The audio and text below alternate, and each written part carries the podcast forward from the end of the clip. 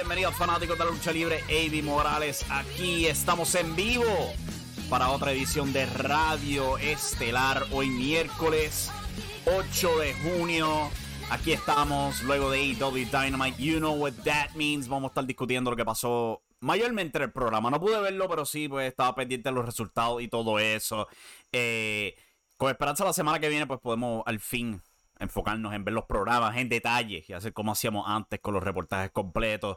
Eh, con esperanza hoy podemos tener una edición corta porque también tengo que levantarme bien temprano mañana. Pero recuerden suscribirse al canal de YouTube. Si ya estás aquí viendo esto en YouTube, no te has suscrito al canal, ¿qué esperas? Suscríbete, dale a la campanita de notificaciones, así sabes cuando nos vamos en vivo.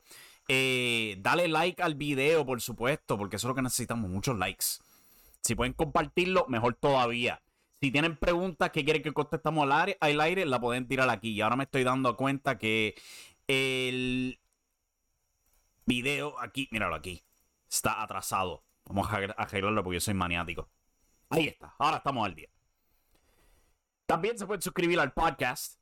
Nos pueden encontrar en cualquier aplicación de podcast. Estamos disponibles en cual sea. Eh, ¿Cuál se me ocurre? Podbean, Apple Podcasts, Podcast Republic, eh, Diablo, no sé, te busca en tu Google Store, eh, Google Play, como Diablo se llama la aplicación, eh, Apple Store, whatever, whatever.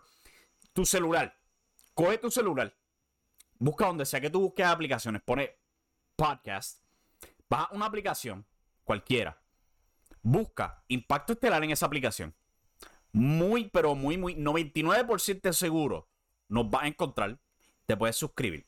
Si no nos encuentras, es bien sencillo, busca impactoestelar.com o nuestra página de Facebook, donde se comparte regularmente el RSS feed. Esto es lo que permite que tú recibas los podcasts directamente a tu celular. Pone eso en la sección de añadir podcast y ya.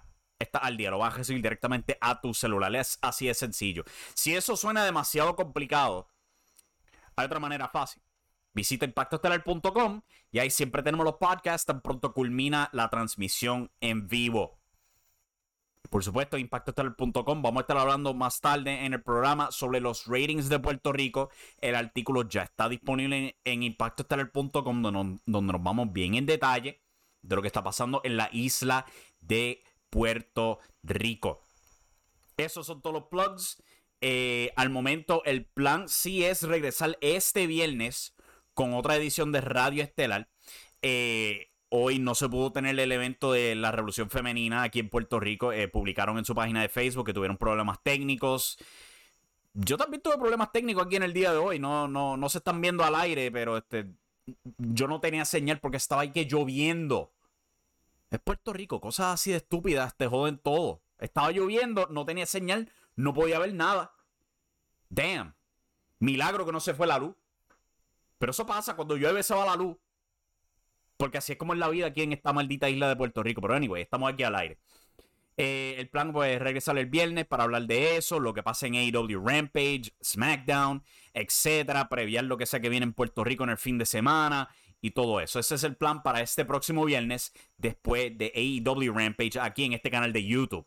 youtube.com forward slash impacto estelar. Y ahora que están todos los plugs fuera del camino, podemos hablar de las noticias.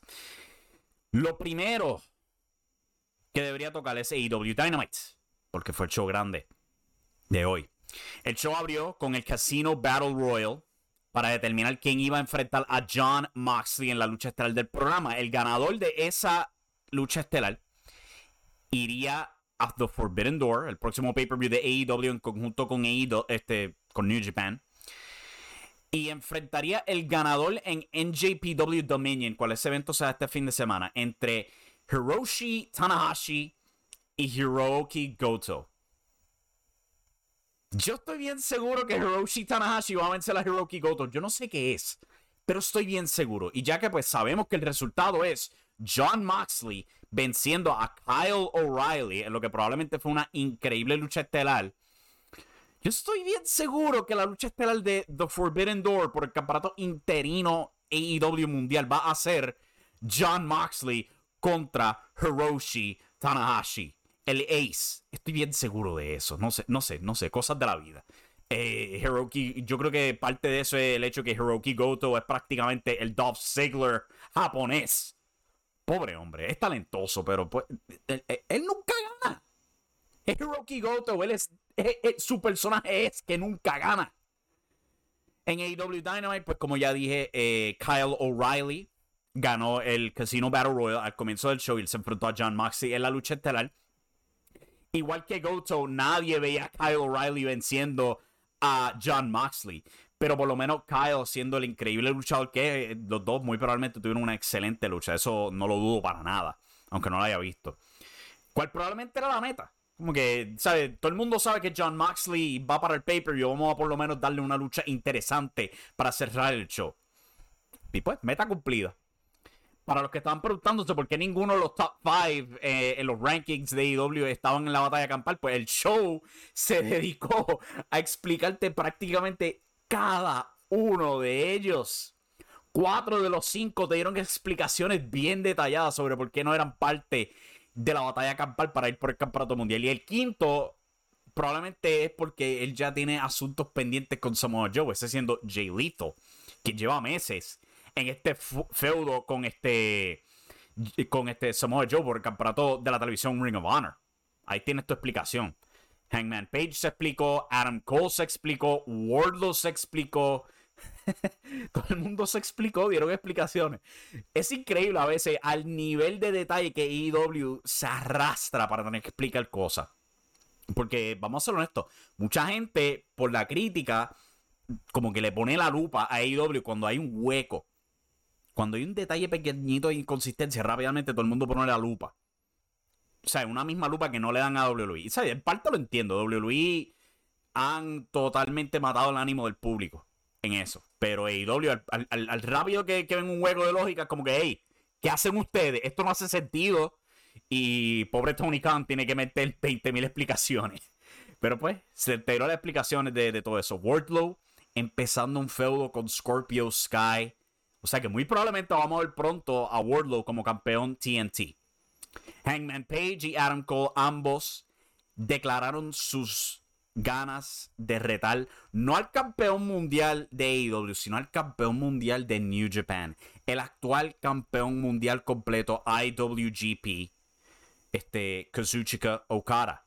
¿Cuál hace sentido en un punto de vista? Porque si tú te acuerdas del historial de Adam Cole y de Hangman Page, cuando los dos estaban en New Japan, ellos eran grandes estrellas en Ring of Honor, pero en New Japan, ellos eran filler para el Bullet Club. ¿Ok? Y este, ahora tienen esa oportunidad de como que redimirse ante el público de New Japan, enfrentando al campeón mundial ahora como estrellas grandes en su propia empresa. Detalle grande ahí. Viejo Sabroso está en el chat, dice un par de cosas. Vamos a ver lo que él tiene que decir. Eh, Viejo Sabroso dice, carajo, un Dynamite bastante sorprendente porque estuvo muy improvisado y con poco aviso. Aún así lograron sacar un buen un show tremendo. AEW, pues, ¿sabes? Siempre se la logra sacar de la manga. Eh, es raro que defrauden en eso. También comenta, o sea, es cosa de ver que Wardlow irá contra Punk cuando se recupere y que más importante es renovar el título TNT. Sí, yo, yo tenía en mente antes de que MJF hiciera su shoot promo y que se rumoreaba que él se iba, yo hubiera pensado que pues, si MJF se va, ¿por qué no ponemos a Wardlow en ese puesto? Porque pues el que se acuerda, Wardlow casi venció a CM Punk hasta que MJF le costó la lucha. Y yo creo que ellos van a tener esa en el bolsillo, pero por ahora, Wardlow va a continuar su push a la Goldberg, ahora yendo por el campeonato TNT. El campeonato intermedio. Oh, wait a minute. Ahora tenemos otro campeonato intermedio en AEW. Vamos a continuar con lo que dice Viejo Sabroso. Después hablamos de eso. Lo gracioso es Wardlow versus Men of the Year más 20 guardias de, de seguridad y Saul Goodman. Yo no entiendo yo no entiendo este meme de Saul Goodman eh, introducido en tantas cosas. Vi el video de, él apareciendo, creo que era Morbius y también en Obi-Wan Kenobi, pero esa parece ser la nueva sensación ahora en las redes. Este Saul Goodman de Better Call Saul, ahora metido en todo. ok, ok. Este, por otro lado, a Moxley le debían un título desde el 2021 por cómo ha sido buqueado. Era increíble que no tuviese ninguna presea en AEW en ese año, merecido por lejos. Eh, no cantes victoria, Porque aunque sea leve, existe la posibilidad de que digan, mira, este, van a hacer algo con Hiroshi Tanahashi por un par de meses. No, Preste, préstenlo, préstenlo acá. Al mismo tiempo es posible que se lo den a John Moxley, pues siendo el viejo confiable, le ponen el título ahí. Hace sentido que se lo den a él, por ser el viejo confiable. Respecto del asunto MJF, que ahora se supo que quiere irse a Hollywood, pues ya pasó la página, ya no me, yo paso la página, ya no me interesa. Vamos a ver, ¿sabes? Ir a Hollywood no es algo que tú simplemente haces de la nada. Lo hemos visto con John Cena, Batista, The Rock, especialmente con The Rock. Él sí que se tardó un montón. Es un proceso lento. Y yo creo, pues, mientras tanto, yo creo que se va a quedar en AEW. A lo mejor cuando el contrato en el 2024 expire, él se va para Hollywood y AEW no tiene que preocuparse de que, ah, pues se jaspó para WWE. Vamos a ver qué pasa con todo eso. Anyway, noticia grande en Dynamite, además de John Moxley, eh, saliendo primer contendiente del campeonato mundial, es la introducción de un nuevo campeonato de la nada. Y no es el campeonato de tríos que todo el mundo estaba esperando. hacen falta, a pesar de esto, todavía hacen falta ese maldito título de tríos. El nuevo campeonato todo atlántico de All Elite Wrestling. Diseño bello. Absolutamente bello. Es parecido al campeonato mundial femenino que introducieron hace poco. El campeonato. El nombre un poco confuso, ¿sabes? Porque hasta donde yo entiendo, Australia no está ni cerca del Atlántico. Pero le pusieron que eh, le pusieron este eso, este Bulgaria tampoco está cerca del Atlántico, mucho menos Japón. Pero pues este me gusta el campeonato, me gusta que el nombre, o sea, es divorciado de lo que conocemos regularmente, o el campeonato norteamericano, campeonato de las Américas, campeonato intercontinental o algo así por el estilo, como que todo Atlántico. Y también tiene un poquito de aspecto histórico, porque eh, pues All de All Atlantic, obviamente pues viene de All Elite Wrestling. Y Atlantic, supongo que tú puedes derribarlo de el Mid-Atlantic, uno de los territorios más grandes en la historia de la lucha libre territorial, cual por supuesto eventualmente formó parte de Jim Crockett Promotions, cual se convirtió en WCW y ahora ha sido reencarnado, para decirlo de esa manera, en la forma de IW. Sé que el nombre es bastante nítido también, o sea, All Atlantic. All Elite, Mid-Atlantic. Me gusta y también el diseño del título. Me gusta la idea de presentar esto como un título intermedio, aunque pues este, también pone en cuestión qué diablos va a pasar con el campeonato TNT. No sé, como que parece que el daño que le hicieron Sammy Guevara, Scorpio Sky y todo ese maldito feudo a ese título fue tanto que Tony Khan sacó un nuevo campeonato del baúl y dijo, para el carajo, vamos a introducir un nuevo campeonato eh, intermedio porque este se jodió. Pero pues, ¿ustedes se acuerdan el lunes? Cuando yo me quejé del campeonato mundial Ring of Honor que estaban gastando, que podían haberlo usado para este roster inflado y pues, trajeron un campeonato nuevo. What the hell? Eh, la primera lucha de este torneo se dio en este mismo episodio de, Dynamite, donde Pac, representando al Reino Unido, derrotó, a Buddy Matthews, representando a Australia, cual de nuevo no queda ni cerca del Atlántico. Eh, y han puesto pues brackets para el resto de este torneo. Un torneo internacional de la nada. Han anunciado Ethan Page representando Canadá, Miro representando Bulgaria, Malachi Black representando los Netherlands, eh, Penta Oscuro representando México. Y también van a haber dos representantes de New Japan Pro Wrestling, cuales no han sido anunciados todavía. ¿Cuándo tendrían esa lucha entonces? Porque este, o sea, las carteleras por la mayor parte de New Japan están anunciadas para los próximos meses. No sé si alguna lucha que haya sido grabada para New Japan Strong lo vayan a cambiar para una lucha por ese torneo algo así por el estilo, pero es confuso eso. Pero eso es lo que viene. El campeonato pues se va a coronar en un four-way en The Forbidden Door. Ahí van a sacar el primer campeón. Y mirando el field sin tener en mente los representantes de New Japan, yo te diría que Miro muy probablemente sería muy, muy bueno como tu primer campeón. O sea, lo vimos y su, su corrida como campeón TNT fue muy sólida.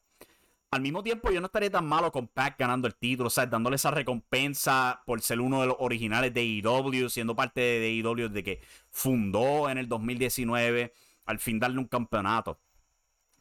Malachi Black Penta Oscuro Ethan Page, yo como que no, no estoy tan, tan vendido con ellos ganando los títulos, eh, este título, porque ellos tienen representación en la división de tríos y en la división en pareja. O sea que no creo que sea tan necesario darle el campeonato a ellos. En el chat, Viejo Sabroso dice: Andrade siendo el Joker, sí que fue sorpresa porque se supone que estaba en Puerto Rico de luna de miel. Y a su vez significa que Charlotte, la, la, la pala regresa a WWE muy pronto. pues quién sabe, a lo mejor vino aquí el miércoles y después regresó para Puerto Rico. Uno nunca sabe, ¿sabe? ¿Dónde, ¿Dónde estaban hoy? A mí se me olvidó dónde estaban hoy, pero este. Si era la costa este de, Estados Unidos, es un viaje de tres horas. No, no creo que les coge tanto tiempo. Eh, también comenta Viejo Sabroso. El campeonato de la OTAN de AEW. Rusia no está invitado. Oh my God. Ay, tampoco China. Y así de la nada tendremos el Kingpin, Will Osprey y los Aussie Open en Rampage contra Trent Beretta y FTR. Sí, anunciaron esa lucha para eh, Rampage esta semana. También anunciaron futuramente, no estoy seguro si será Rampage o prontamente, lucha de escalera triangular. Este, el Jurassic Express defendiendo los campeonatos en pareja AEW contra los Hardy Boys y los Young Bucks. Todo esto orquestado por Christian Cage. Ahí continuando esa manipulación hacia el giro rudo. ¿Qué más tenemos de AEW Dynamite? Yo creo que eso es todo por AEW Dynamite. Eh, podemos pasar ahora a un detalle bastante interesante, diría yo. Y ese siendo Edge. Hoy salió un reportaje de Fightful Select por Sean Ross Sapp. El reportaje indicó que aparente y alegadamente Edge no era muy fanático del gimmick Judgment Day, en particular al principio, cuando estaban como que presentando estos personajes sobrenaturales. ¿Se acuerdan esa lucha absolutamente estúpida que Damien Priest tuvo contra AJ Styles, donde AJ tirado afuera del cuadrilátero y Damien simplemente posa en el centro del ring? Aparece esta luz violeta, más o menos como las que yo tengo aquí en este, en este estudio y hace esta cara donde sus ojos se le inflan como si fuera un jodido personaje de anime. Y ahí acabó la lucha. Cero explicación, simplemente está esa iluminación, sus ojos se hinchan y paró la lucha. Había un segmento tras bastidores donde en una las luces se apagaron, prendieron de nuevo y ahí estaban Edge y Damien Priest rodeando a AJ Styles. Como si fuera el Undertaker. Y nosotros sabemos que WWE ha tenido esta absolutamente maldita obsesión con conseguir otro Bray Wyatt. Lo trataron con Alexa Bliss, lo han estado tratando con Joe Gacy en NXT, es fatal. Están jodiendo ahí un luchador muy talentoso. Y lo trataron con freaking Edge. Y resulta que Edge no era fanático. Y tú lo podías ver. Tú lo podías ver. Porque ese personaje sobrenatural como que fue empujado rápidamente hacia atrás y de la nada, de una semana a otra, Edge de nuevo estaba cortando promos como si fuera el 2008. Insultando al público con insultos. Eran tremendas promos, pero eran insultos genéricos. Hechos son. Eh, datos son los datos hay. Eh, insultando equipos deportivos y toda esa eh, cosas. Como que fue una metamorfosis rápida. Y ahora sabemos por qué. Él no era fanático del gimmick. Eso sí, el contrario se recortó el pelo para esto. Uh, y, y ya dijeron: Mira, olvídate Vamos a quitarte. Eh, según el mismo reportaje de Fightful, eh, Finn Balor uniéndose al grupo siempre era el plan. ¿Cuál tampoco hace sentido? No hace sentido. Tú pasas meses peleando contra un grupo para después unirte al maldito grupo. Nunca hace sentido. Es estúpido. Al menos que tú estés arrodillándote y pidiendo perdón, ahí sí hace sentido. Pero Finn Balor simplemente tomando control o uniéndose al grupo diciendo si ustedes tienen razón. Es estúpido. No hace sentido. Eh, continuando aquí en el chat. La otra semana es especial de AEW. Road Rager 2022. Esa lucha de escalera será esa semana. Ok, gracias por la corrección. Y sí, Christian es el peor manager del 2022. Sabemos que lo está haciendo a propósito. Pero es mejor él ser el peor manager este tag team que a que eche a su stable el mismo tipo al que le hiciste el pin el domingo, como le pasó al amigo de Christian, lo que acabamos de hablar. Sí, y después te votan del grupo también. Oh shit, lo había olvidado la otra semana. El Road Rager, Chris Jericho, podría quedar calvo. No tanto como yo. Yo entiendo por qué Vince insiste con lo sobrenatural en WWE. Eso viene de los 90, lo aplicó con gana en la Attitude. Y además es la excusa para poner shows de luces en los pay-per-views como el Taker. En parte lo entiendo porque ¿sabe? el template para los luchadores técnicos en WWE por años ha sido replicar Daniel Bryan. O sea que perder, perder, perder, perder y rogarle al público que se te apeguen. Funcionó con Kofi Kingston. Apenadamente dándole la razón. Pero WWE le gusta ser bien repetitivo. Y pues algo que ha sido repetitivo desde el Undertaker ha sido siempre tratar de tener un personaje sobrenatural. Kane, Bray Wyatt, Joe Gacy, Alexa Bliss, Edge. Siempre les revienta la cara como cada intento de crear una nueva superestrella mexicana. ¿Se acuerdan de esa pendeja? Que siempre estaban tratando de crear una nueva estrella mexicana sin cara 1, sin cara 2, Alberto del Río, este, Humberto Carrillo, Ángel Garza, y se rendían con todos. En menos nada. Calisto era otro. O sea, en menos nada se rendían cuando veían, ah, no, no funciona como Rey Misterio. Como que no shit. Porque no son Rey Misterio. Ninguno de estos que están tratando ahora son el Undertaker tampoco. ninguno va a pegar como el Undertaker. Ni siquiera Kane pegó como el Undertaker. no aprende esta empresa, es impresionante. Pero eso es lo que se reporta con Edge por parte de Fightful Select. Eh, vamos a tomarnos un brequecito rapidito, vamos a regresar rapidito, se los juro. Para continuar, tenemos más noticias aquí, incluyendo Apollo Cruz, formando parte de NXT, ratings de Monday Night Raw, tal como se predijo el lunes, eh, y un poquito de los ratings de Puerto Rico, porque hay movimiento positivo y negativo dentro de la misma empresa. Eso es raro. Eso y mucho más. Regresamos aquí en breve con Radio Estelar. No se mueva nadie. Este, ¿cómo, ¿Cómo era eso? O sea, de irte a un parque. ¿sabes? Estaban jugando en un parque básicamente.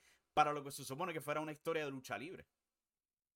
Pues mira, eh, no te miento, yo me, me vi un poquito con ellos, me envolví con ellos, en parte pues, perdí un poquito el enfoque, obviamente cada acto tiene sus consecuencias y pues, yo con ellos me disfruto esa etapa, pero, pero también, ya, ya tú sabes esta historia, yo me, no, no era mi lugar, no era mi, no era mi ámbito, porque yo trataba de ser una persona seria con ellos y ellos, pues, ya tú sabes, siempre querían jugar, siempre querían estar en un parque, me intenté adaptar, pero esto no, esto, esto no es para mí, baby, honestamente. So, el resto ya tú sabes lo que pasó. Me, me aparté de ahí. Fue, ¿De qué manera? Fue un cambio impactante cuando se llegó a romper esa tercia, esa historia donde, este, ¿sabes? Atacaste a Excellent Mantel, atacaste a Alison, la metamorfosis de tu, de, de tu ser, tu actitud en el cuadrilátero, eh, comenzaste a enfocarte, ganaste el campeonato super crucero. Eh, ya, este, ya esta es la etapa donde tú puedes ser quien tú querías ser desde el comienzo, si no me equivoco, ¿verdad? Sí, realmente yo nunca me visualicé como, como una, con una tercia. Menos una tercia, porque siempre uno en pareja, pero una tercia nunca y se dominó. Yo siento que eh, cada división que me correspondía en aquel entonces, pues la, la dominé, al igual el Supercrucero, que tuvo una racha bastante buena, nunca perdí campeonato y pues de ahí saltamos el campeonato de las Américas con el tiempo.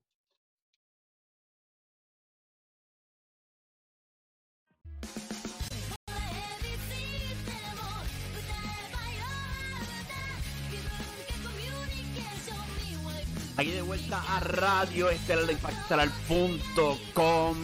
Siempre estamos los lunes, miércoles y viernes, al igual que los domingos. Luego de cada programa principal, los domingos horario variable. Recuerden estar pendientes a nuestra página de Facebook para actualizaciones al respecto. Por supuesto, también puedes darle a la campanita de notificaciones aquí en nuestro canal de YouTube, youtube.com forward slash impacto estelar. Recibes la notificación de cuando nos vamos en vivo y aquí puedes brincar al chat, hacer las preguntas que tú quieres, comentar, divertirte, whatever. Después de que no estés insultando ni mandándole la madre a, a nadie, todo es bienvenido aquí. Regresando aquí al show y a las noticias, Apollo Cruz hizo su regreso a NXT en el día de ayer durante NXT 2.0, confrontó al actual campeón de la marca, Braun Breaker, y aparentemente eh, se va a estar mudando la marca. Ahora, yo he escuchado esto varias veces y duran poco tiempo.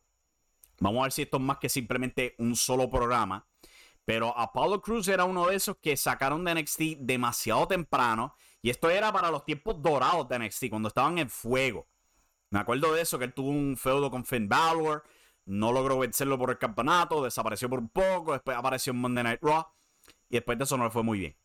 Porque nunca se molestaron con trabajar las promos de él ni desarrollar su personaje.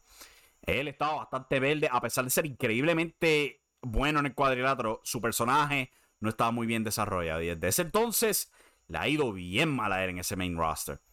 Eh, luego de una corrida bastante fallida como campeón intercontinental y un giro rudo, hace su regreso aquí a NXT. Él es excelente, excelente luchador y al mismo tiempo ese roster de NXT necesita luchadores con veteranía dentro de ese cuadrilátero, sin duda alguna. Y yo te diría que si Apollo Cruz se va a quedar en NXT permanentemente, cuando yo digo permanentemente es este Finn Balor en el 2019, que estuvo ahí hasta el 2000, o sea, 2021 y después marchó de nuevo para este SmackDown a ese nivel. Porque él es alguien que es tremendo luchador, pero no muy alto en la cartelera. O sea, tampoco nivel Dolph Ziggler de que puedes darle el título. Oh, ¿verdad? Eh? Dolph Ziggler fue campeón en NXT. What the hell? Qué mala inversión. Pero, o sea, Apollo Cruz es alguien pues, que puede estar en NXT y ayudar al roster joven. Y, ¿sabes? Porque no estaba haciendo nada con el Roy SmackDown.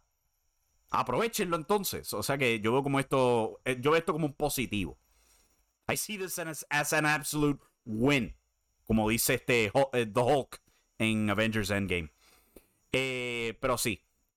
Aquí en el chat tenemos un par de comentarios más de viejos sabrosos. Lo sobrenatural en WWE, Ministry of Darkness, Papa Shango, Kane, The Boogeyman, etc. Yo no, no, no contaría a Boogeyman exactamente como sobrenatural. ¿sí? Él, era, él era más comedia.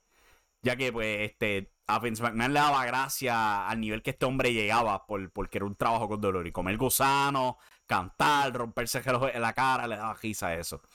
Eh, el fin y Bray Wyatt, devorador de mundos, fue entre comillas, lo último que pegó con lo sobrenatural, pero se fue todo al carajo desde que mataron al fin en Arabia gracias al anciano de las lanzas. Es más que eso. Es esta horrible mala costumbre de WWE que cuando algo funciona, se reclinan demasiado. Lo que cagó a The Fiend fue que tan pronto el debutó, el debutó en SummerSlam, venciendo a Finn Balor, y que hicieron inmediatamente con él, darle el campeonato universal. Eso cagó a Seth Rollins inmediatamente. Y después tú estabas entre la espada y la pared, como que, ok, ¿qué hacemos ahora? ¿Lo ponemos contra Roman Reigns? Eh, ¿Cómo salimos de esta? Todo por apurarse demasiado con The Fiend. Después de eso, The Fiend se jodió. Uno puede señalar a Goldberg, pero el The Fiend ni, siquiera debía haberse campeonado este campeón universal cuando lo fue. Fue demasiado rápido. O sea, Undertaker por una razón él rara vez era campeón. Porque no le hacía falta. Eso era en caso de emergencia. Pero con The Fiend se reclinaron demasiado de la popularidad. Se reclinaron demasiado del gimmick. Donde cada semana era algo absolutamente anormal pasando con él. Hasta que te cansaste. Lo mismo que pasó en la primera corrida de Bray Wyatt.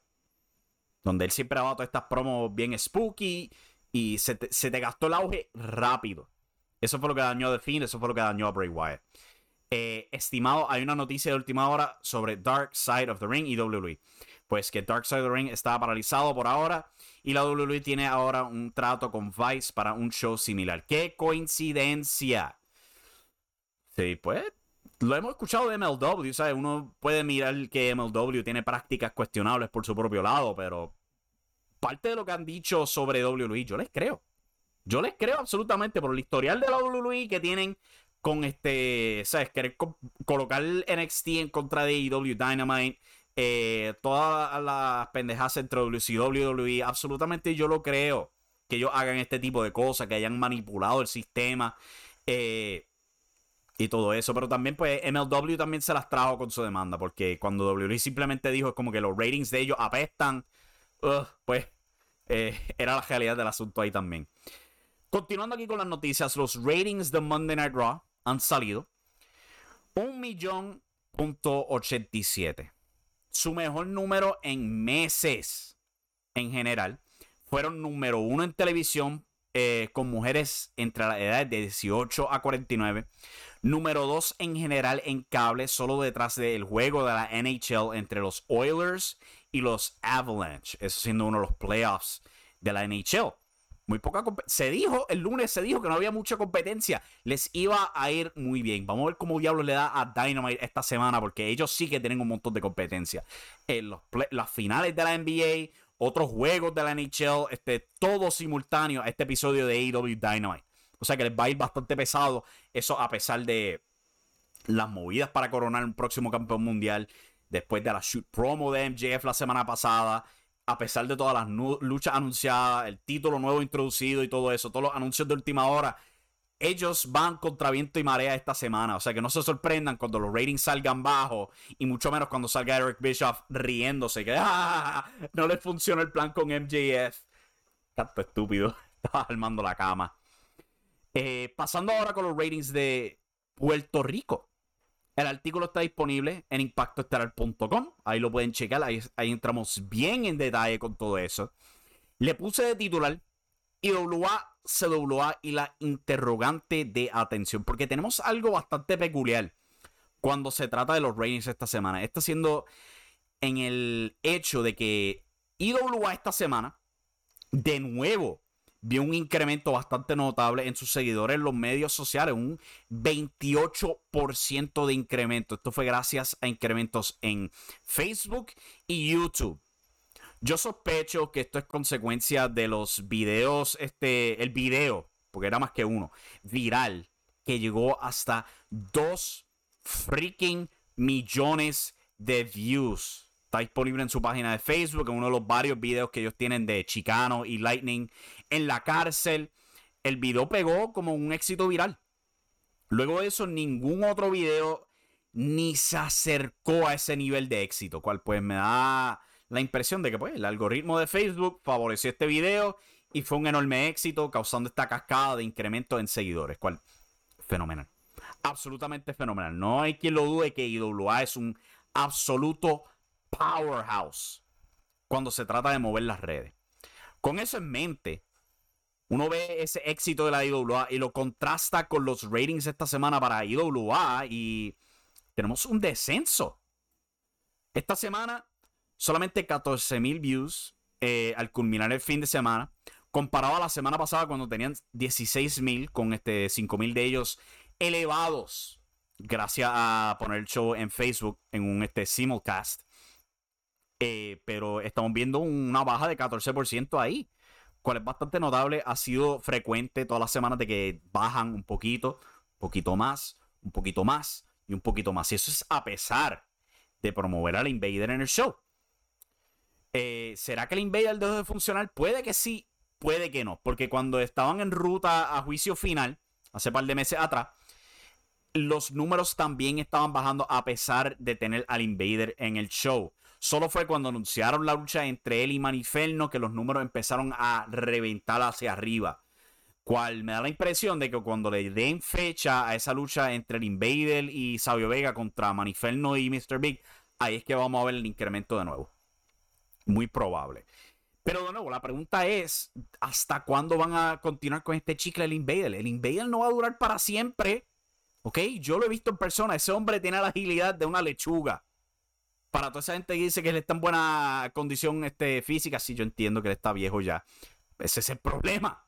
Él no va a durar para siempre. La pregunta es qué va a pasar cuando él se va. ¿Podrá a manejar sin él? ¿Podrán continuar el auge? Personalmente yo creo que es posible es posible que continúe ese auge, pero creo que requiere un poquito de, ¿sabes? Un poquito de giro de dirección.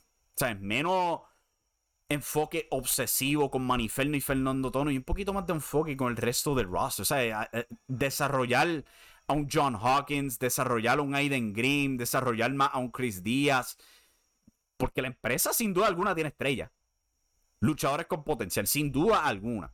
Yo creo que es parte de bajar un poquito el nivel de la obsesión con lo que tienen con su grupo rudo y pasar ese tiempo a tus otras estrellas de la marca. ¿Sabes? Porque Pupe Jackson y Excellent Mantel son extremadamente populares. Pero vemos muy poco de ellos aparte de luchas. Vemos muy poco de Aiden Grimm en el show aparte de luchas. Vemos muy poco de tantos en ese roster aparte de luchas. Pero Maniferno lo ves 7 o 8 veces por episodio. Chicano y Lightning los ve varias veces también en el show. Y sí, Chicano y Lightning son bien populares. Eso no lo dudo.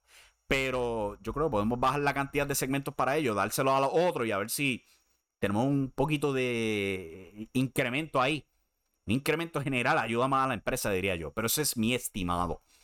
Obviamente, yo no soy ningún experto. Solamente digo por lo que estoy observando aquí.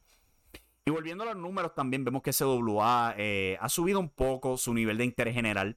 O sea que su próximo evento de repercusiones en Guaynabo va a ser interesante. Este show, debería decir yo. Va a ser este 25 de junio. Eh, va a ser una cancha pequeña. Creo que es. Creo que es, es, parte de una escuela. Pero yo creo que va a ser un experimento interesante. Están saliendo del marketplace, cual fanáticos hasta han insultado al campeón mundial de la empresa por eso. Pero es un buen experimento para medir el interés que hay en CWA saliendo de todo esto que han hecho en el marketplace estos últimos meses.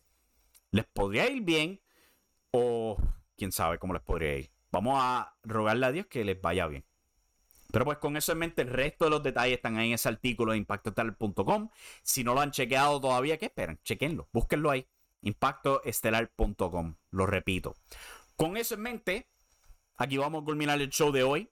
Muchas gracias a todos los que sintonizaron, a Viejo Sabroso por acompañarme en el chat. Si estás viendo esto después del hecho, estamos en vivo lunes, viernes, eh, miércoles. A tratar de nuevo. Lunes, miércoles, viernes y domingos. Los anuncios sobre a qué hora exactamente nos vamos en vivo este, se dan en Facebook. Normalmente son después de los programas grandes ese día. Eh, suscríbanse al canal de YouTube, youtube.com forward slash impacto estelar. Suscríbanse al podcast si no lo han hecho, así reciben esto directamente a sus celulares. Estamos en cualquier aplicación. O si no, bájalo directamente de impactoestelar.com.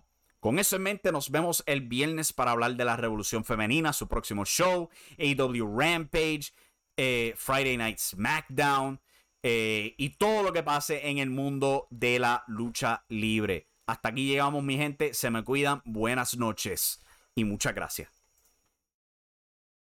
Y recuerden que la acción está en la lucha libre.